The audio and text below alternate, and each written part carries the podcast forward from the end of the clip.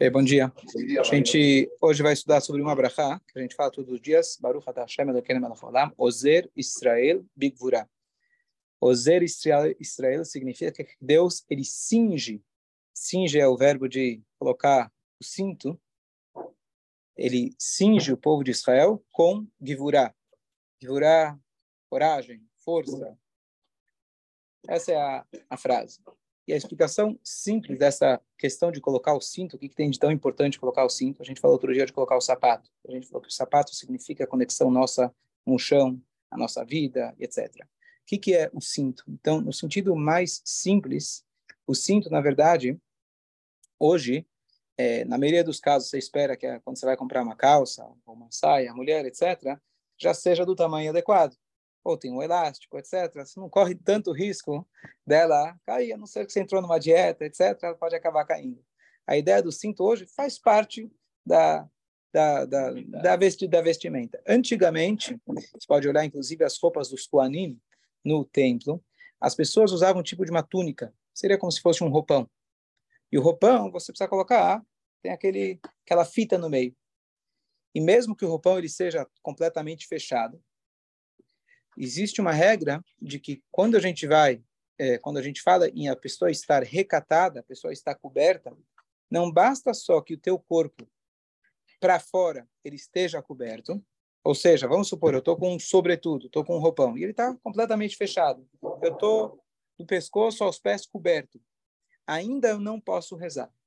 Por quê? Porque se esse roupão ele é solto no meu corpo, o meu coração lá dentro ele está vendo as minhas partes íntimas. Quando a gente fala de estar recatado e preparado para rezar, especialmente, o meu coração não pode estar com um contato direto com as partes íntimas. Hoje, hoje, hoje, o que, que a gente faz? Na verdade, nós temos né, as roupas íntimas que elas já fazem justamente esse papel. Mas a pessoa antigamente que usava esse sobre, sobretudo, ou mesmo a calça que tem um elástico, tem, né, ela está prendendo. Então, a nossa nosso coração não está tendo uma visão, digamos assim, direta das nossas partes íntimas. Já antigamente, se a pessoa não tem nenhuma roupa íntima, a pessoa está só com sobretudo, mesmo que para fora ela esteja completamente coberta, para você poder rezar não é suficiente. Você precisava colocar um cinto que ele vai fazer justamente a divisão entre o teu coração e as partes íntimas. E esse é o motivo, na verdade, original do cinto. O cinto está aqui pela essa questão de se vestir, estar propriamente vestido para reza, para justamente separar o coração da, das partes mais eh, inferiores. Essa é a ideia original do cinto. Depois, o cinto acabou tendo outro sentido, às vezes de eh, eh, que aqui é o segundo sentido da brachá, que é a ideia de você estar tá status, ou uma questão de é, aquele cinturão, né, que eventualmente o pessoal usa, né, no, no cara do, do, exército, ou policial, etc., que é a ideia mais de status, e a pessoa se colocar, digamos assim. Mas a explicação original é que a gente tem que ter uma separação entre as partes superiores e inferiores do corpo. E por isso você vai ver as pessoas que usam aquele gartel, que é aquele que fio preto não é faixa preta de judô nem karatê, ela está aqui justamente para separar as partes superiores e inferiores. Isso hoje, digamos assim, seria um rigor a mais, porque já que nós temos o cinto, temos o elástico eventualmente, a mulher da saia, as roupas íntimas, etc., elas já estão fazendo esse papel. Mas a gente mantém, digamos, a tradição para a gente, digamos, ainda assim fazer um extra de separar entre as partes de cima do nosso corpo e as partes eh, inferiores. O que, que tem? Então, o, enquanto você não levantou da cama, o Modiani que a gente faz, é, ele justamente foi feito sem o nome de Deus, para você poder fazer ele enquanto você nem lavou a mão ainda, nem lavou a boca, nem lavou a cara. Então você está com bastante impureza, mas o Modiani, ele supera tudo isso e não tem nome de Deus. Está me escutando aí? Estão escutando, mas eu posso... Não, porque tem um ditado na Argentina, mais no, no sentido literal, esse garto, que é essa fita que se coloca por cima da roupa, seria a mesma ideia. Mas como existe uma ideia ainda mais profunda sobre essa questão da, da separação, que é o que o Marcelo já introduziu, é, então, por isso se coloca o garto também, apesar de você já ter eventualmente o cinto, etc. Então, qual que é a segunda ideia de Ozer Israel Bigura? E ainda um detalhe interessante. Por que você fala Ozer, que Deus ele cinge o povo judeu? A ideia de cingir, colocar cinto, nas outras brachot, colocar sapato, você não fala aquele que coloca o sapato para o povo judeu. Aquele, você fala, para mim, obrigado por eu poder fazer isso. Porque justamente nessa brachá faz uma alusão ao povo judeu. Não é um agradecimento pela, por Deus ter nos escolhido ou dado a Torá, que é uma coisa exclusiva. É vestir o cinto, uma coisa, qualquer um coloca o cinto. Então aqui a gente parte para o segundo conceito mais profundo do cinto. De colocar o gartel, não é rabá no costume racídico. Não é só rabá, no costume racídico de colocar o gartel por cima. E como eu falei, se não houvesse essas outras roupas que hoje em dia a gente usa, todo mundo seria obrigado. Então, vamos supor, em casa, está com um roupão, digamos assim, aquele roupão de piscina, seria ser obrigado a colocar aquela a, a, a cinta separar, a parte pura da impura. E os goim põem a gravata para fazer isso. Os árabes põem aqui em cima para separar a pura do impuro. Exagero argentino. então, qual que é a ideia? Então, a ideia, dentro do contexto que a gente vem estudando, que a ideia é a gente acorda de manhã e a gente quer despertar o nosso intelecto a gente quer despertar nossas emoções, a gente quer despertar que as nossas ações sigam nessa mesma direção. Então, o que acontece é que no dia a dia nós temos que enfrentar um cara chamado Yetzirará. Não sei quem já ouviu falar dele. Ele finge ser meu amigo todo dia, ele vem falar comigo, fala que é gente boa, mas é o nosso instinto humano natural, aliás, nosso instinto animal, de ânimo, mas ele é o que eventualmente nos leva ao exagero. Fala, você tem que comer para sobreviver. Mas por que não comer um pouco mais de gordura? Por que não dormir um pouco mais além do necessário? E aí ele vai nos levando eventualmente a se comportar pior que um animal, porque o animal faz pelo instinto. Nós fazemos às vezes pelo exagero do instinto.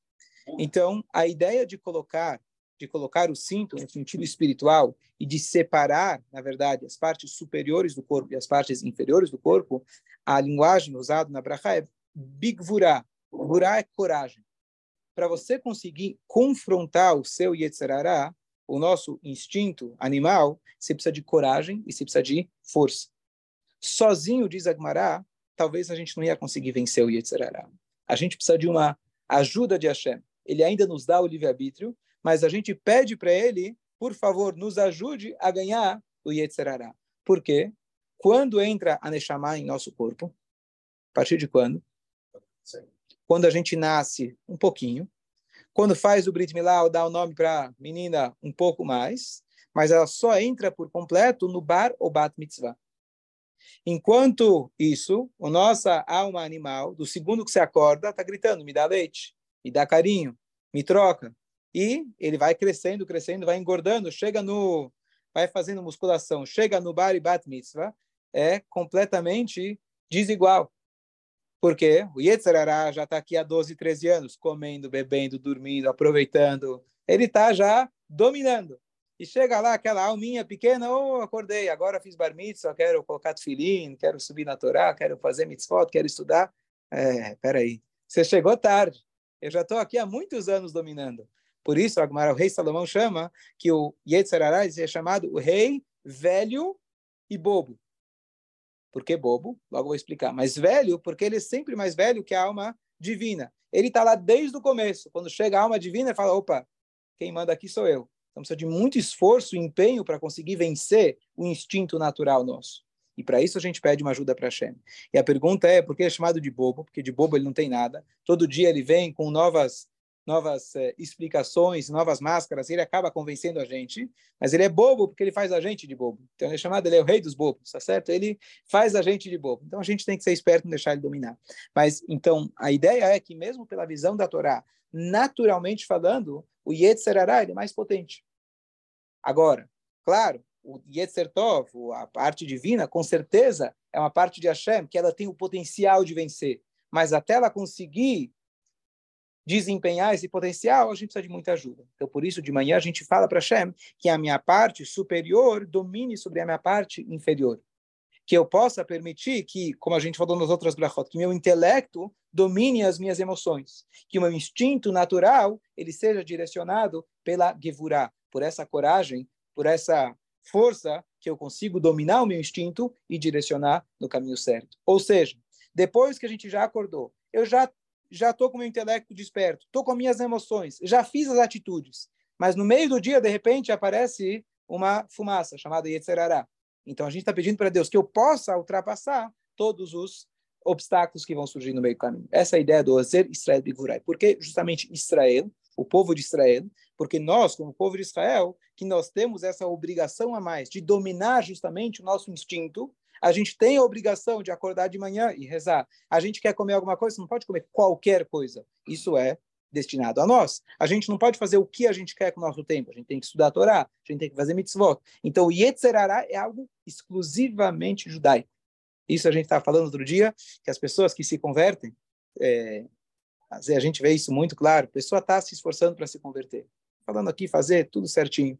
E a pessoa está cinco anos, dez anos, às vezes o cara faz shabat e faz café, não perde uma reza. De repente ele se converteu, acordou tarde. De repente falta em um. E aí falta no outro. As pessoas vão dizer, bom, ele queria convencer, e agora que já convenceu, conseguiu o que queria, não precisa mais. Não é isso. A partir do momento que a pessoa adquiriu a alma divina, o pacote completo vem com um cara chamado Yetzerará. O que é Yetzerará? Não é apenas um instinto de quero comer mais, quero dormir mais. É um instinto que ele proíbe você, impede você, proíbe não, proíbe, é, impede você de fazer mitzvot. Eu falo por experiência. Eu chego para uma pessoa, começo a conversar, às vezes achei que ele era judeu, ofereço para colocar filhinho, fala, claro, e começa a falar de Torá claro, opa, não tenho certeza que ele é judeu. É e acende uma luzinha, às vezes pode ser, a pessoa está. Mas muitas vezes acende a luz vermelha e depois, de fato, por quê? Porque não sendo judeu, por que não colocar filhinho? Que coisa maravilhosa, vai me conectar, por que não rezar? Certo? Assim dizem, pelo menos, que na, na concorrência, eu digo sempre, a concorrência não é outra sinagoga, a concorrência é Dir Macedo e companhia, eles são concorrência, o resto são, são os parceiros. Mas dizem lá que as pessoas, durante a reza, está todo mundo em silêncio. Quando o pastor fala, todo mundo escuta. Né? Aqui o rabino fala o que acontece. O pessoal dorme, conversa, tem a reza, tem concorrência com o celular. E quando o discurso começa, essa aqui eu já ouvi. Essa aqui já conheço. Ah, esse cara não sabe o que está falando. E na melhor das hipóteses, você ganha um escolha. Escolha. Cada um tem. Tá certo? É? Cada um tem um? Cada um tem um Yetzirará. Ah, cada um tem o seu. Não, cada um tem o seu. E cada um tem o seu, o, o, que, o que precisa trabalhar, tá certo? Então, é, é algo judaico, tá certo? Conversar na reza é um instinto que quem olha de fora fala, mas é um absurdo. É um absurdo. Mas nós temos, não para dar uma desculpa, mas nós temos uma força dentro de nós que o papel dela é atrapalhar você de fazer mitzvot. Não é só que você quer ficar dormindo, que é mais cômodo. Você quer fazer filar? Ele vai falar, filar você não vai fazer. Você quer rezar? Você quer colocar tefilin? Eu não vou deixar. Qualquer outra coisa que seja diferente, ele deixa. Mas mitzvot, ele é contra. Então, quando chegou o cara... Boa, verdade. Aí significa que você está trabalhando com o teu Yetzerará. E aí os desafios vão mudando. Aí vai vir outros. Perfeito. Boa, gostei, gostei. Alguns desafios que vão se consolidando que você já começou a superar determinadas coisas e aquilo já ficou fácil. Sim? É, já, já, Perfeito? Perfeito. Aí Boa. Aí vai vir o próximo. Vai vir o próximo. Eu sempre digo. Hã? Não, se a pessoa já colocou na rotina, o cara vem todo dia às sete da manhã, para ele isso já virou fácil. Ótimo, ele vai ter outros desafios. Cada um tem o seu desafio. Cada um tem a, a parte, o seu ponto fraco. E para isso a gente precisa de coragem, precisa de força, precisa de ajuda de Hashem. Cada um tem o seu, o seu desafio aquele cara que chega no rabino, não é uma, não é duas histórias que aconteceu, mas depois que o cara, anos e anos estudando para poder fazer a geirut, fazer a conversão conforme a lei, tarará, ele vai na mikve sai de. Que, que eu fiz tudo isso?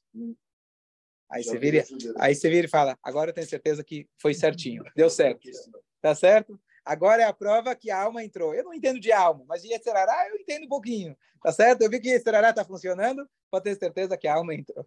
Tá junto. Tá junto. Tá junto, tá no pacote. O Z pode ser de, de ajudar também? Não, porque é com a Aleph. O Zer de Azor é com, Aleph, com Ain. Que é me chamar é, completa só depois de Bar Mitzvah. Só depois de Bar Mitzvah e Bar Mitzvah. E, isso é, se põe um risco maior durante esse período, não? A criança? É. A criança, na verdade, ela não é julgada pelas suas ações justamente por isso. A gente fala que até o Bar e Bat Mitzvah, o pai ele é responsável.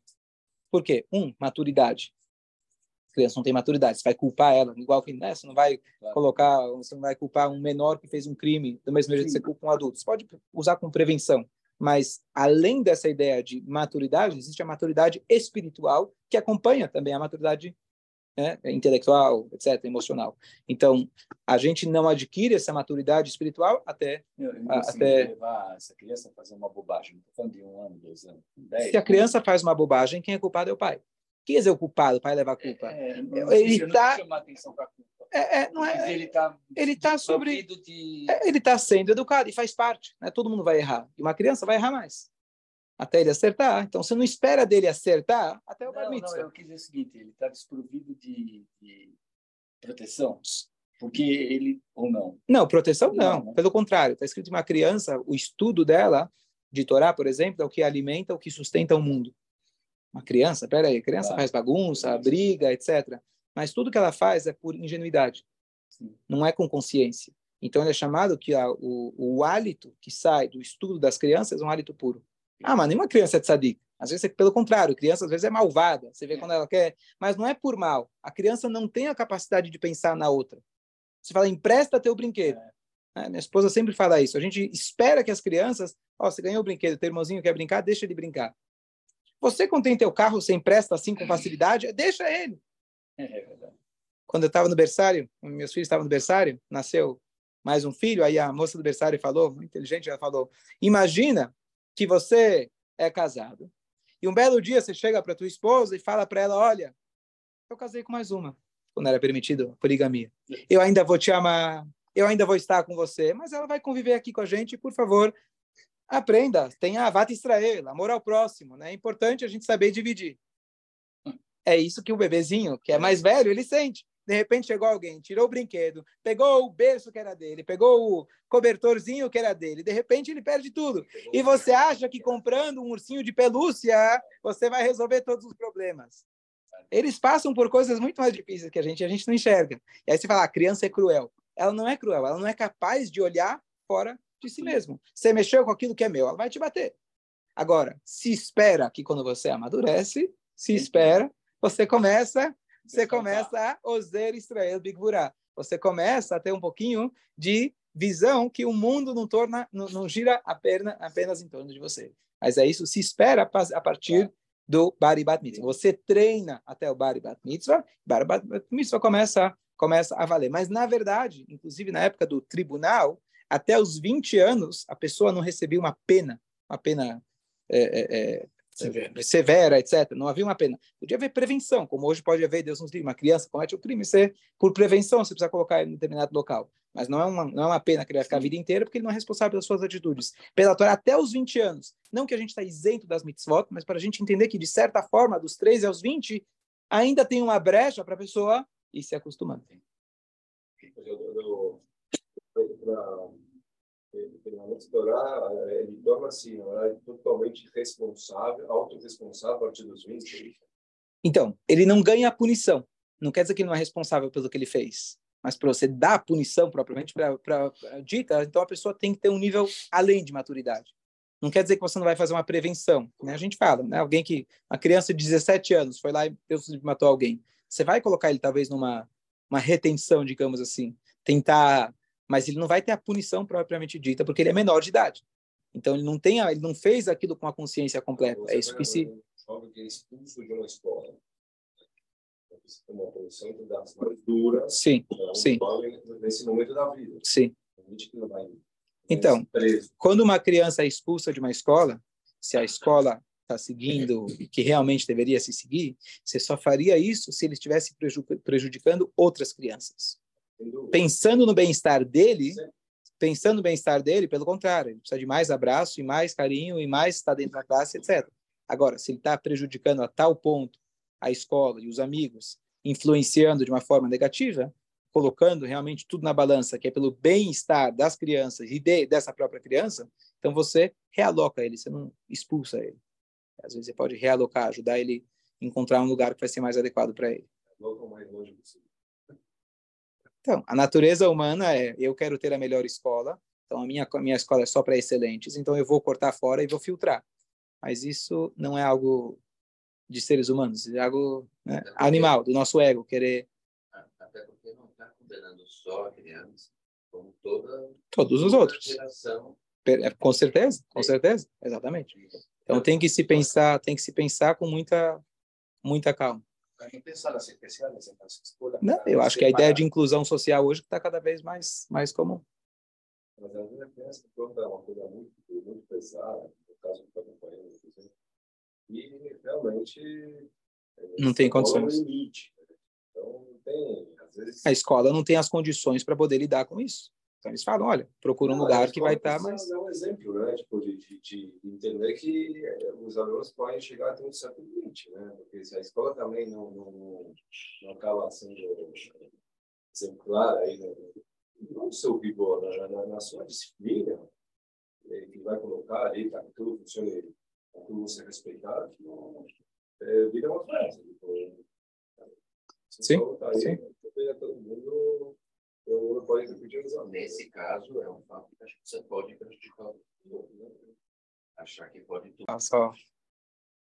Então, só para só concluir, a ideia de cingir também tem aquela ideia de, de a pessoa, como eu falei antes, de um, de um policial ou de um soldado, ele coloca lá aquele cinto, eventualmente com né, aquela fivela bem grossa, etc. Que isso demonstra, né, na, socialmente falando, a coragem que a pessoa tem, ele se seria como se fosse uma medalha, etc.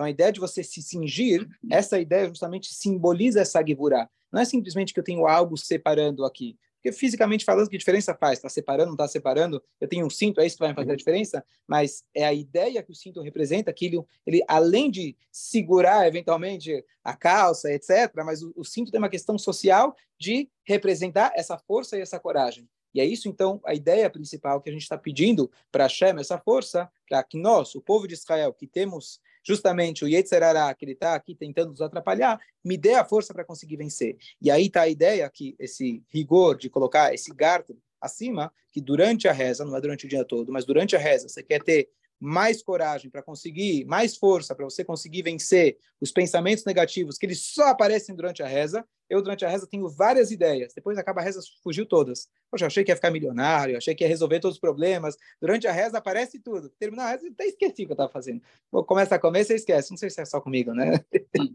Estou fazendo minha confissão aqui. Por quê? Porque durante a reza é a hora que ele mais, mais deseja te atrapalhar. Inclusive, tem um pensamento muito bonito e ajuda muito durante a, a concentração da reza. Às vezes a pessoa fica chateada, fala, estou rezando, e durante a reza começa a vir, justo agora vem pensamentos ruins. Deve ser que Deus não gosta da minha reza. Deve ser que minha reza não está com kavaná. Se tivesse com kavaná, eu estaria mais. Né? Não é hora de pensar nisso. O Alter Ebe diz o contrário. Ele fala o seguinte: se você te fosse composto de uma única alma, então ou você está rezando, ou você está pensando no trabalho. Mas já que você é composto de duas almas, quando eu tenho uma briga, uma batalha, uma luta entre duas pessoas, quando um dá o golpe e o cara fica mais nervoso, e fala: Não, agora né, você desperta aquela raiva, agora que eu vou me vingar. Então, quando está tomando um soco na cara, saiba que é porque teu Yetzerará está dizendo, ah, você está rezando com muita kavaná. Eu percebi que hoje você ia fundo. Então, ah, agora eu vou lutar. Então, aí o que, que isso te desperta? Fala, ah, então já que minha kavaná estava boa, por isso que ele me deu esse soco? Ah, então agora você vai ver o que, é bom. Agora eu vou te colocar para baixo. E aí você entende que está numa guerra. Então não tem por que você se decepcionar. Porque comigo acontece que eu estou pensando coisas ruins. Não é você, não é o eu, não é um único. É vocês, somos dois. E aqui a batalha é constante. Então, já que você quer rezar, ele vai vir com mais força ainda. Já que é Yom Kippur, não sei quem já sentiu. Às vezes você pensa, poxa, hoje é Yom Kippur. Hoje a reza vai... Até que está escrito, na verdade, que no Yom Kippur ele não atrapalha. Vamos pegar outro dia. Hoje é Shabbat. Hoje é... Bem nesse dia eu não consigo me concentrar. Eu achei que o Yom Kippur ia ser... Sinal que é Yom Kippur mesmo. Sinal que é Shabbat. Porque esse dia que ele vai querer te atrapalhar. Então, é sinal que você está no bom caminho. Então, não usa isso como um motivo para você ficar chateado, mas pelo contrário, você tem que pensar que é uma briga, e é uma briga, então isso vai te incentivar para você querer agora, entre aspas, se vingar, né? querer se fortificar. E essa é a givurá, a coragem que a Shem nos dá, e por isso, durante a reza, especificamente, se coloca esse garfo que vai te ajudar, esperamos, né? Tudo que a gente faz no judaísmo são coisas práticas, e a gente espera que o prático também vai fazer com que o seu emocional, intelectual, vai se alinhar com a ideia. Então, não basta apenas colocar o garto, mas o garto tem esse intuito de você estar um pouco mais concentrado e você tentar direcionar o seu pensamento para elevar, é, se elevar durante a reza. Dúvidas? Alguma piada? Não. Eu queria comentar. É. O elástico, o elástico da, da Sim, sim, por isso estou falando, sério, sério.